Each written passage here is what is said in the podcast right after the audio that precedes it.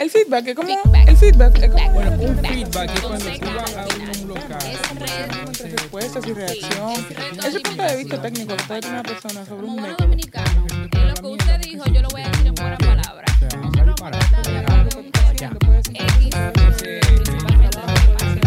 El feedback reacción,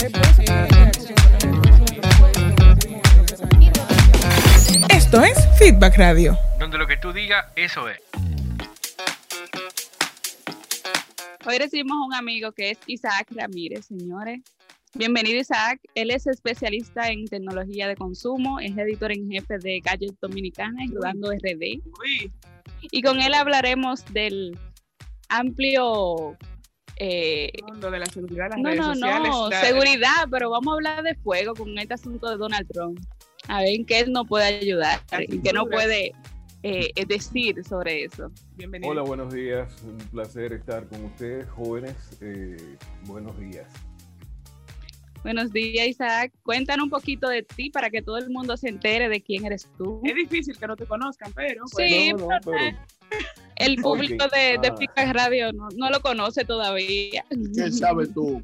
a ver, a ver, a ver. Eh, soy editor de tecnología. eh, durante los últimos 20 años he probado todo tipo de productos orientados al consumo final. Eh, arranqué como en el 98 eh, con todo lo que tenía que ver eh, telecomunicaciones en el segmento empresarial. Eh, temas desde probar el Internet Flash, después telecomunicaciones en términos de eh, cosas para eficientizar las oficinas, igual eh, todo el segmento de hacer más inteligentes los hogares, eficiencia en edificios, etcétera. Ah, después de probar muchas cosas, las marcas empezaron a acercarse a mí y desde como el 2010 pruebo básicamente todos los dispositivos electrónicos en términos de eh, smartphones que salen eh, nuevos al mercado. Y además de todo esto, eres Wow. vecino de, de de esta emisora. hermana emisora. Exactamente. Ah, estamos, estamos eh, con los amigos de Almuerzo de Negocios los miércoles de 2 a 3 de la tarde. Un En abrazo. un a- programa que se llama Tech Hour. Un abrazo a José Luis y, y a Rafa, que también se le quiere mucho aquí Así en, mismo. en nuestro programa. Eh, el tema de hoy que queremos tratar y, y quisimos traerlo a la mesa para conversar contigo es a raíz de la censura que se realizó en las redes sociales del presidente de los Estados Unidos, Donald Perdón, perdón, perdón. Vamos a empezar corrigiendo el tema. Ajá. No censura. Ok, No hay censura. ok. ¿Cuál es el término correcto entonces? Sencillamente, la casa puso sus reglas, tú la violaste y yo te, eh, te amonesté. Ay, Ay, Dios mío, espérate, ¿qué es esto? Precisamente ese es el tema que queremos debatir. Oh, o sea, Ofrécome. las redes sociales son lo que determina eh, el futuro de mi cuenta. Entonces yo no tengo propiedad de mi cuenta. Yo no soy propietaria de mi contenido y de mi cuenta. Ok. Ah, primero vamos a determinar dónde tú te estás logueando. Tú te estás logueando en algo que una empresa privada te está dando. Tú tienes que aceptar términos y condiciones de servicio de una empresa privada. Por lo tanto, la empresa privada continúa siendo el dueño de todo lo que tú estás tirando ahí porque él te dio a leer unos términos y condiciones. A mí me gusta la analogía sencilla, muy simple. Vas a alquilar un apartamento, el dueño del apartamento te dice, este es el contrato. El contrato dice que tú no le puedes abrir hoyo a las paredes. A las 11 de la noche lo llama un vecino y le dice, Don, ahí arriba no me han dejado dormir. El hombre va por la mañana y le dice, salud, ¿cómo estamos? Y encuentra 42 cuadros colgados en las paredes. Una galería de arte. Una galería de arte. Hey, by the way, pasó arriba de mí. Cuando le pregunta el dueño de la casa, ¿usted hizo algún hoyo en la pared? Ah, sí, claro, porque mi esposa quería eh, toda la foto del álbum familiar colgada en la pared. Pero el contrato dice que usted no puede hacer hoyos. Entonces, yo voy a rescindir el contrato suyo, que usted se me va para la casa y tiene 30 días para desalojarme el apartamento. Eso mismo ocurre con las reglas de las redes sociales. De entrada hay que pensar que es una compañía privada. Privada. ¿Ok? Hay un artículo 237 que Donald Trump ha querido diluir por todas las formas posibles y dice que, eh, y esto es en la ley norteamericana, que dice específicamente que yo no soy responsable de lo que tú pongas, pero yo debo monitorear por el bien de mi comunidad. Ojo, lo que ocurrió con Donald Trump arranca en ah, mayo. A partir de mayo, todas las redes sociales empezaron a dejar a un lado todos los temas relacionados con casi todo. De- a ti te podían robar la cuenta, olvídate de eso. Te podían hackear, olvídate de eso. Aquí estamos en COVID y nada más. Ok. Se- de hecho, si ustedes empezaron a ver, a partir de mayo empieza a monitorearse cada vez que tú mencionabas la palabra COVID. Y todavía. Así- Es así. Exacto. Es Y si hacías referencia inmediatamente a fuentes confiables, ¿qué es lo que ocurre? Y yo lo escribí hace más de 3, 4 años. Normalmente cuando hay una situación que afecta a muchas personas, puede ser un ciclón, puede ser lo que sea, el ser humano tiende a como dejar vías, noticias falsas, cualquier cantidad de cosas. Señores, tenemos a gente que empezó a decir que el 5G era que había traído el COVID. Pero si tú dices, no, pero que eso es Juan de los Palotes. No, no, no. Estamos hablando de un artista español muy famoso que tiene una canción, una de mis favoritas, se llama Morena Mía. Ese señor empezó a decir. Miguel. Bosé. eh, mí no Aquí hablamos con decir- nombre. Este programa es así, Pero, pero, ¿qué es lo que ocurre? Cuando, cuando Miguel una Bosé persona se volvió loco y empezó a decir. Que no existía el COVID, que era todo una cosa mundial de, para sujetar a la gente, para control mental. Una cantidad importante de cosas. Pues Twitter toma la decisión de silenciar la cuenta durante 24 horas. El hombre le pasa el tiempo y vuelve otra vez ahora con el tema del 5G. Twitter decide silenciarle la cuenta durante una semana.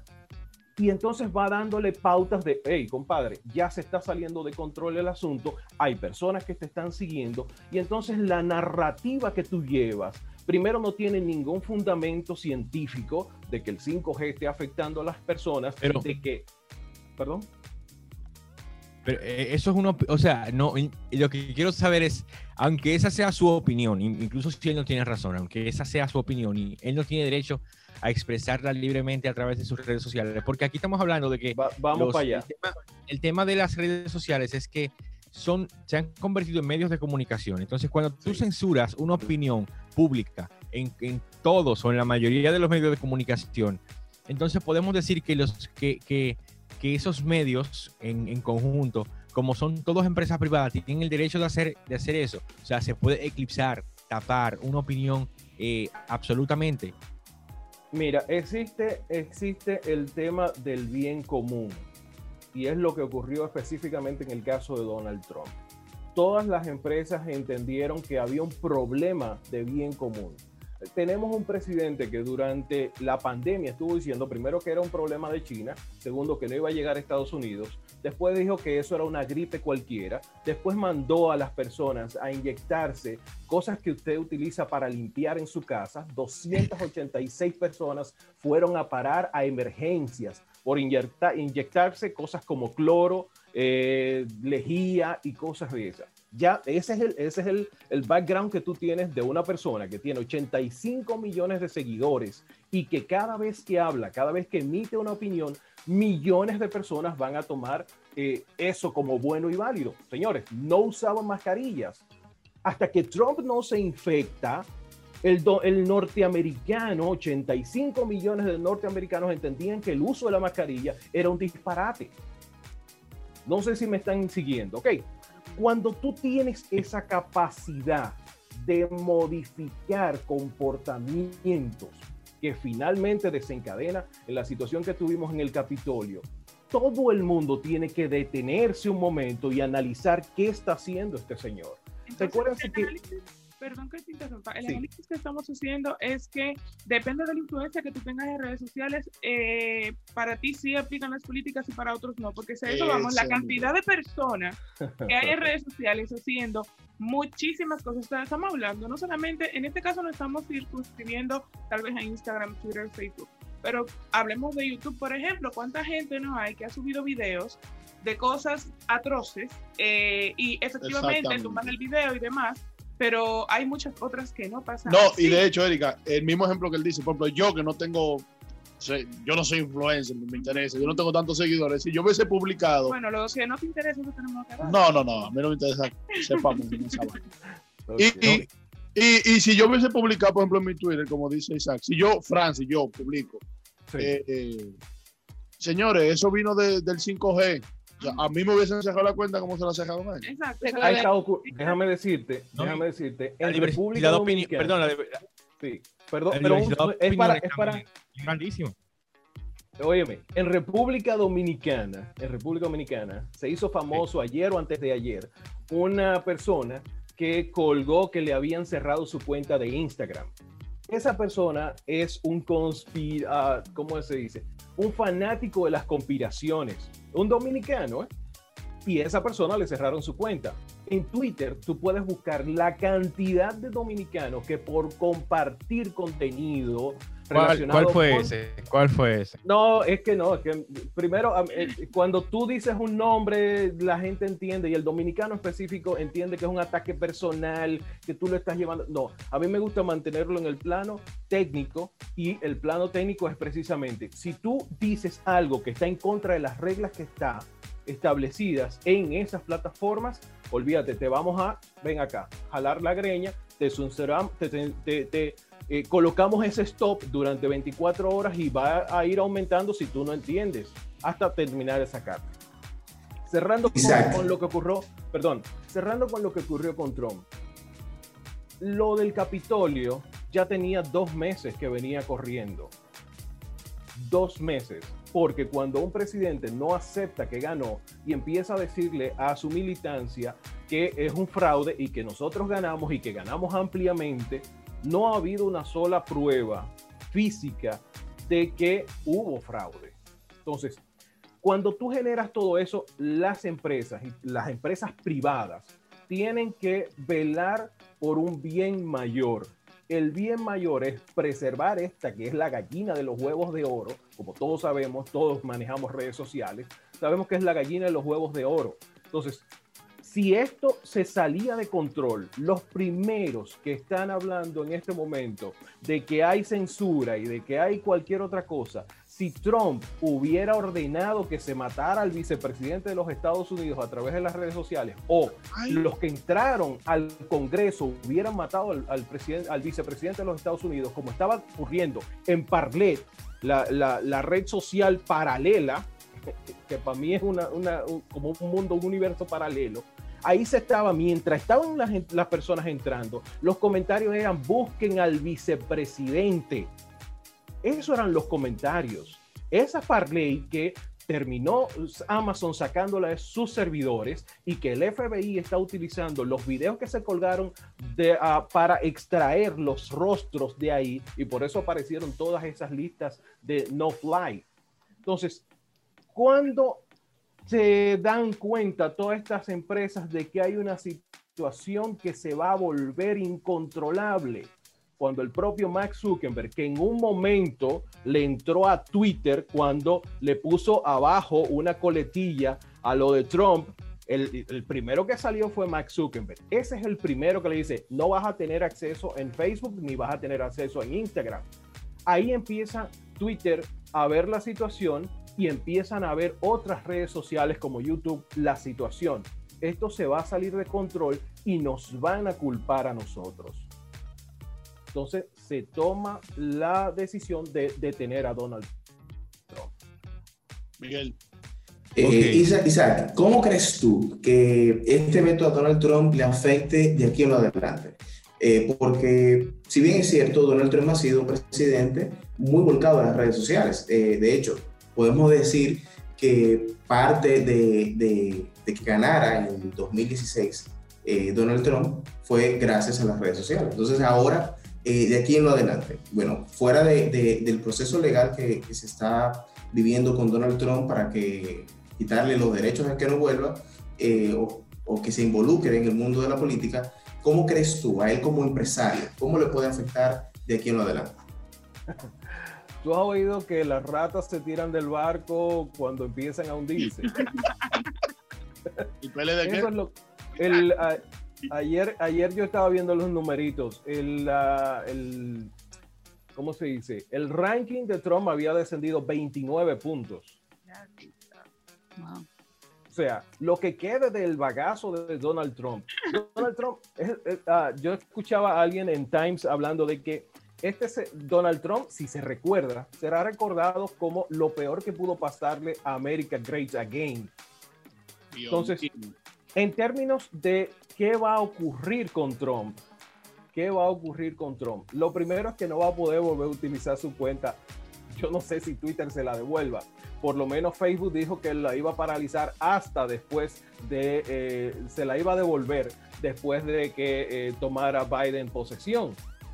Ese es el caso de Facebook y es el caso de Instagram. No sé qué va a ocurrir con el caso de Twitter. Uh, ahora, lo que sí va a...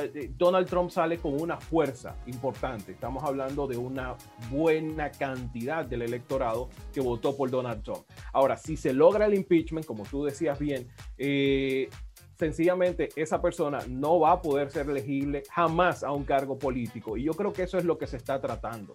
Por la lo incendiario que es esta persona. Porque incendiario. Estamos claros de lo que está pasando ahora, pero yo creo que ese, esa consecuencia la viene arrastrando hace un tiempo. O sea, lo de Donald Trump. Pero, pero ok, ok. Vamos, vamos a ver algo, dame un segundito. Mira, sí. eh, Donald Trump, yo creo que sí, que realmente es una figura polémica, que es una figura incendiaria, e incluso creo que tiene ideas que son muy peligrosas que, eh, si se arraigan en una sociedad. Sin embargo, cuando observamos las medidas de su gobierno eh, de manera práctica, las medidas que él tomó eh, como gobierno, no son, no son medidas tan alocadas como sus discursos. Esa es la verdad. Cuando tú vas a la, a, la, si él, a ver si él aplicó todo lo que él dijo que iba a aplicar, la verdad es que no. Yo no sé si es por la estructura del Estado, del, del mismo Estado, que lo limita de hacer locuras, eh, sí. O, si, o si realmente es una estrategia de él mismo de, de simplemente eh, conquistar las masas por, porque le, le, interesa tal vez esa notoriedad y, y, tener, tú sabes que hay gente que tiene necesidad de eso, de, sí. de tener esa, esa notoriedad y ese apoyo y hace lo que fuera por conseguir ese aplauso. Sin embargo, en sus medidas, incluso medidas firmadas por él y, y, y hasta impulsadas por él desde la Casa Blanca, no son medidas tan, tan alocadas ni tan extremas como sus discursos. El tema de Trump, me parece a mí, en mi opinión, es, es una persona peligrosa en términos mediáticos porque ha polarizado de algún modo las opiniones en el mundo y, también ha creado, ha generado una desconfianza y es un, en un alto margen eh, sobre los medios de comunicación y sobre las informaciones que se dan. Eh, aunque también, también a partir, eh, antes de Trump, desde hace un, algunos años, la gente viene cuestionando muchas cosas de los medios, incluso de esta pandemia y de, del manejo de muchas informaciones, sí. del manejo que se le da a muchas cosas que, se, que de cierto modo entiendo que se manipulan. Pero me parece a mí que ese es el peligro de Trump, que es un peligro mediático. ¿Es así o no es así, eh, según tú, Isaac? Él, él nació como un peligro mediático, pero lo que ocurrió en el Capitolio demostró que él fácilmente se puede salir de las redes sociales y afectar el entorno físico. O sea, eh, que el Capitolio fue eh, eh, la gota que la gota que derramó el vaso. Es que hasta, hasta ese punto, ah, ella está hasta el punto de un día antes del Capitolio, ninguna de las cosas que él decía en redes sociales había matado a cinco personas. Cuando sí. se da la situación en el Capitolio, mueren, fallecen cinco personas por cosas que él incitó a que ocurriera. Y ese es, el, es ese específicamente el punto. Nosotros estamos o continuamos pensando en las cosas que veíamos, no, porque eh, si fulano escribe en un periódico, no, no, no. es que ya muchas personas, y de hecho hay un artículo de David von, uh, Bondrell, búsquenlo, él escribe para el Post y fue editor del New York Times, que dice so- si, si sobreviviría la libertad de expresión en la era digital. Eh, búsquenlo, es precioso ese artículo, precioso, y retrata perfectamente lo que estamos viviendo hoy. No, ¿Por qué las noticias falsas corren tan rápido? Si tenemos el acceso a la información básicamente ilimitada, ¿por qué es que el ser humano tiende a acomodarse a bucles que sean fáciles? Señores, estamos viendo en Facebook gente que está copiando un, un texto del año 2012 diciendo yo no le doy permiso a Facebook de utilizar mi foto. Mi amor, eso es del 2012 y en el 2012 era falso. Claro. Sin embargo, cientos, miles de personas están copiando ese texto. Cuando sale una información falsa, las personas prefieren, en vez de buscar, déjame decir, concho, pero espérate, déjame dudar un segundo y ver si esto es real, déjame buscar cuatro o cinco fuentes. No, no, déjame tirarlo para adelante. ¿Tú crees, ¿Tú crees que pasa el mismo fenómeno, perdón, eh, con para ver el otro lado de la moneda? ¿Tú crees que pasa lo mismo con Black Lives Matter eh, cuando ellos eh, también arengan a la gente a salir a la calle, ese tipo de cosas? ¿También hay algo de peligro ahí que, que o se ve de manera diferente? Mira, se puede ver de una forma diferente porque hay un control desde el Estado que evita que eso se salga de control. Lo que ahora ocurrió fue que hubo un cese del Estado, se retira el servicio secreto, las fuerzas que estaban en el, en el Congreso no tuvieron apoyo, ellos enfrentaron toda esa situación sola, por eso tenemos 20 mil militares hoy en Washington, Hoy tenemos 20 mil militares en Washington. En el caso de Black Lives Matter, primero para mí fue una campaña. Eso se, se armó como si fuera un anuncio de colgate. Eh, muchísima gente se hizo de dinero detrás de eso. O sea, yo tengo mi- mis opiniones encontradas y he tenido muchísimos problemas con gente porque para mí fue un gran negocio en un punto. Primero sirvió para Trump para decir, si empiezan la revuelta, arrancan los tiros, que es el primer tweet que él le ponen, hey, espérate, tú no puedes fomentar la violencia. Tú estás fomentando la violencia.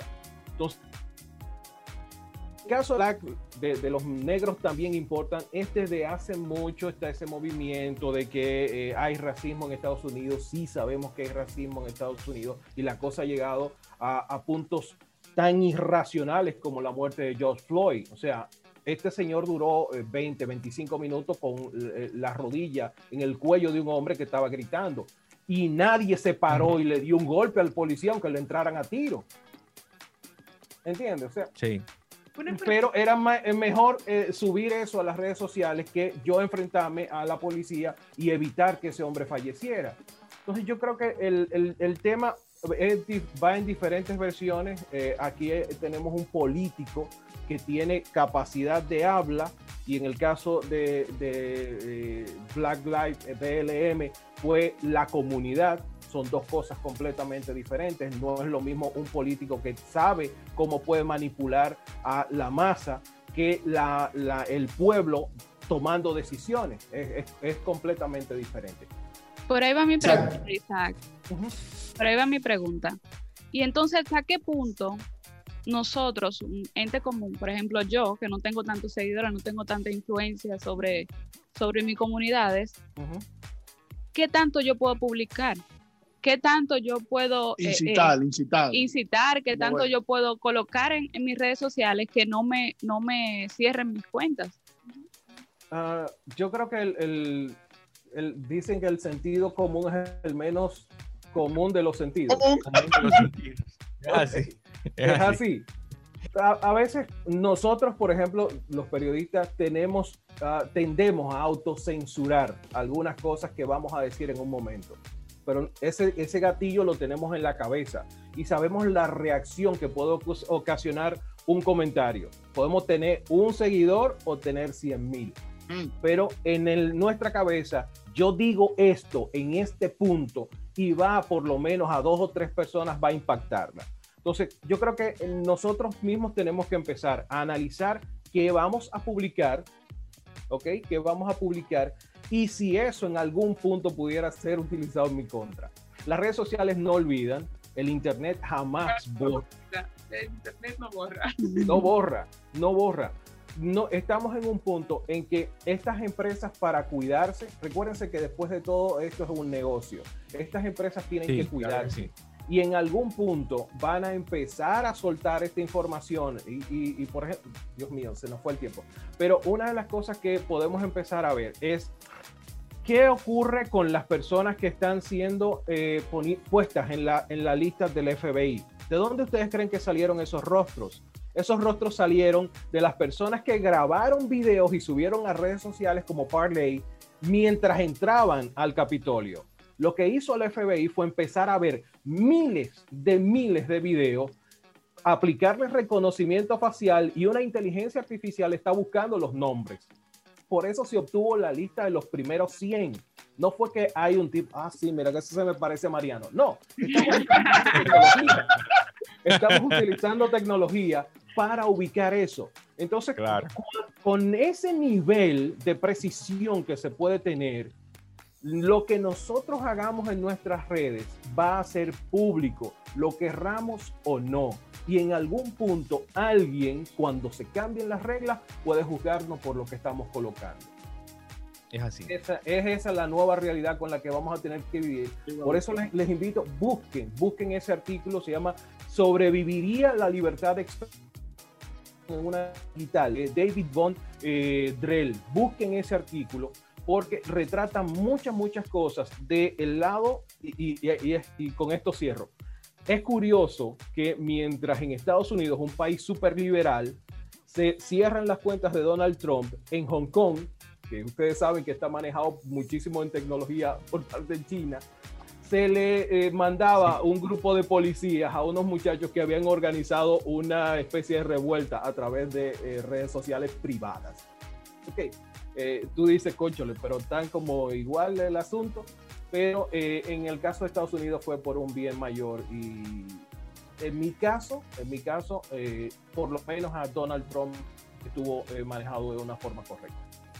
Bueno, la verdad Bien, es que es bien. un tema que, que levanta muchas pasiones eh, porque hay muchas opiniones en contra. Algunas personas entienden que sí, que, que, que fue justificado, otras que no. Y bueno, precisamente por eso quisimos eh, sostener esta Y yo- conversación contigo porque entendemos, ¿verdad? Que, y creo que fue así, o sea, muy interesante conocer desde el punto de vista de una persona que tiene el conocimiento no solamente de redes sociales, sino también del tema de las políticas de, de, de las plataformas y todo eso. Eh, de verdad que Isaac, muchas gracias por acompañarnos. tú me vas a excusar. Fue una conversación muy interesante y ¿Cuál fue el yo que creo dijo que me va a todos aprendimos. Eh, eh, eh, Erika, tú me vas a acusar, pero antes de terminar, yo no quería que, que cierre sin, sin tocarle a Isa y preguntarle. Ya Trátalo viendo- bien, que él es mi- No, no, no, sí. Él no, no, no, él no está en cámara. eh, ok, No, no, no, exacto.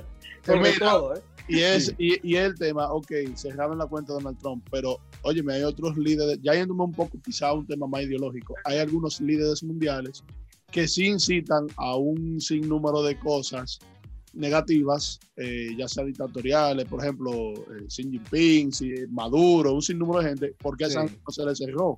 ¿Tú me entiendes? O sea, no hay quizá una balanza que no está proporcional. Esa, esa es la justificación. Yo, yo leí sí mucho eso. Y de hecho, quien casualmente dijo primero eso fue eh, Donald Trump Jr.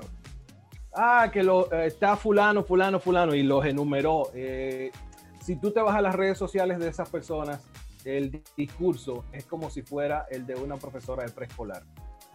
Exacto. Bueno, ellos no, no, no, no, no motivan a las masas de que a, a hacer No. los desórdenes que hacen. No, No, no lo hacen, no. Es, es de cierto que no hecho, lo si hacen. tú, ves, si tú ves, por ejemplo, cuando matan al general Suleiman, eh, que ese fue un regalito que nos dio Donald Trump Al iraní, al iraní, eh, no es a las redes sociales que va el, el- el líder máximo religioso. Él va y hace una congregación, a su congregación, y ahí es que emite un discurso, no en las redes sociales. Él va y emite el discurso. El discurso se pasa por televisión, de televisión pasa a YouTube y de YouTube pasa a las redes sociales. Tiene un O sea, efecto diferente entonces en ese caso. ¿Estás entendiendo eh, la- el cómo va el asunto? Sí, Yo porque no, es dije- lo mismo, no es lo mismo una noticia que ha sido replicada por diferentes medios a un llamado propiamente hecho dentro de la red social, una arenga eh, directa al público de la red social. No es lo mismo. Exactamente, no es lo mismo. Entonces, eh, eh, son, es como ese equilibrio que hay y por eso me, me pareció curioso. Y, y viste que enseguida te dije quién fue que dijo las palabras, fue Donald Trump Jr. Ah, yo estoy, creo, y casi de acuerdo que Nicolás Maduro, por más pajaritos que le hablen, nunca ha mandado a nadie a inyectarse cloro. Muy fuerte. Usted eh, que nos está escuchando, yo espero que haya aprendido eh, mucho de esta entrevista. Si se perdió alguna parte, recuerde que va a estar disponible en nuestro podcast. De nuevo, gracias Isaac por acompañarnos en este momento. Y, y nada, eh, cuiden lo que van a decir en las redes sociales. Y vamos a seguir con el tema ahora. Vamos, vamos a calmar. ¿Y cuánto dura este programa? ¿Dos horas? Yes, hasta Dos horas. Eh, Ay, ¿por qué me dijeron eso? Yo me he contenido. No, pero eh, eh, sería, sería interesante si los, los, eh, que nos están escuchando, arroba Isaac Ramírez, tanto en Twitter como en Instagram, porque me gustan las conversaciones. Me gustan las conversaciones, me gusta, y en Twitter, Twitter para mí es la herramienta perfecta, porque si cosas como Vestro hubieran ocurrido en, en- en Instagram, jamás Ey, nos duro, hubiéramos Vestro. enterado. Jamás nos hubiéramos enterado, pero sale en Twitter y se vuelve viral. Eh, yo creo Sí. que las conversaciones son importantes. Quizás yo tenga un punto de vista en base a la información que estoy recibiendo, en base al conocimiento eh, del que me estoy alimentando, pero tú tengas otras fuentes diferentes y eso es lo que enriquece la conversación. Si eh, pueden, eh, eh, podemos tocar este tema de miles de formas diferentes porque hay personas que le puede tocar de formas diferentes. En mi caso, nunca me han cerrado la cuenta. Nunca he tenido un strike en ninguna de mis redes sociales, precisamente porque, no porque no sea incisivo en algunos temas. Hay temas que sí que me tocan y que, que yo los digo, pase lo que pase, pero es mi opinión y trato de defenderla eh, a como de lugar. Pero hay personas que tienen otras opiniones y de verdad sería bueno escucharlas todas. ya Creo que también es el saben uso de la palabra. Que podemos seguir, a, podemos seguir a Isaac en las redes sociales y también tener discusiones por ahí con él, como no. Y que esperamos contar contigo para una próxima ocasión para seguir hablando de algunos temitas súper interesantes de, de ese mismo corte. Estamos a su orden. su tuyo.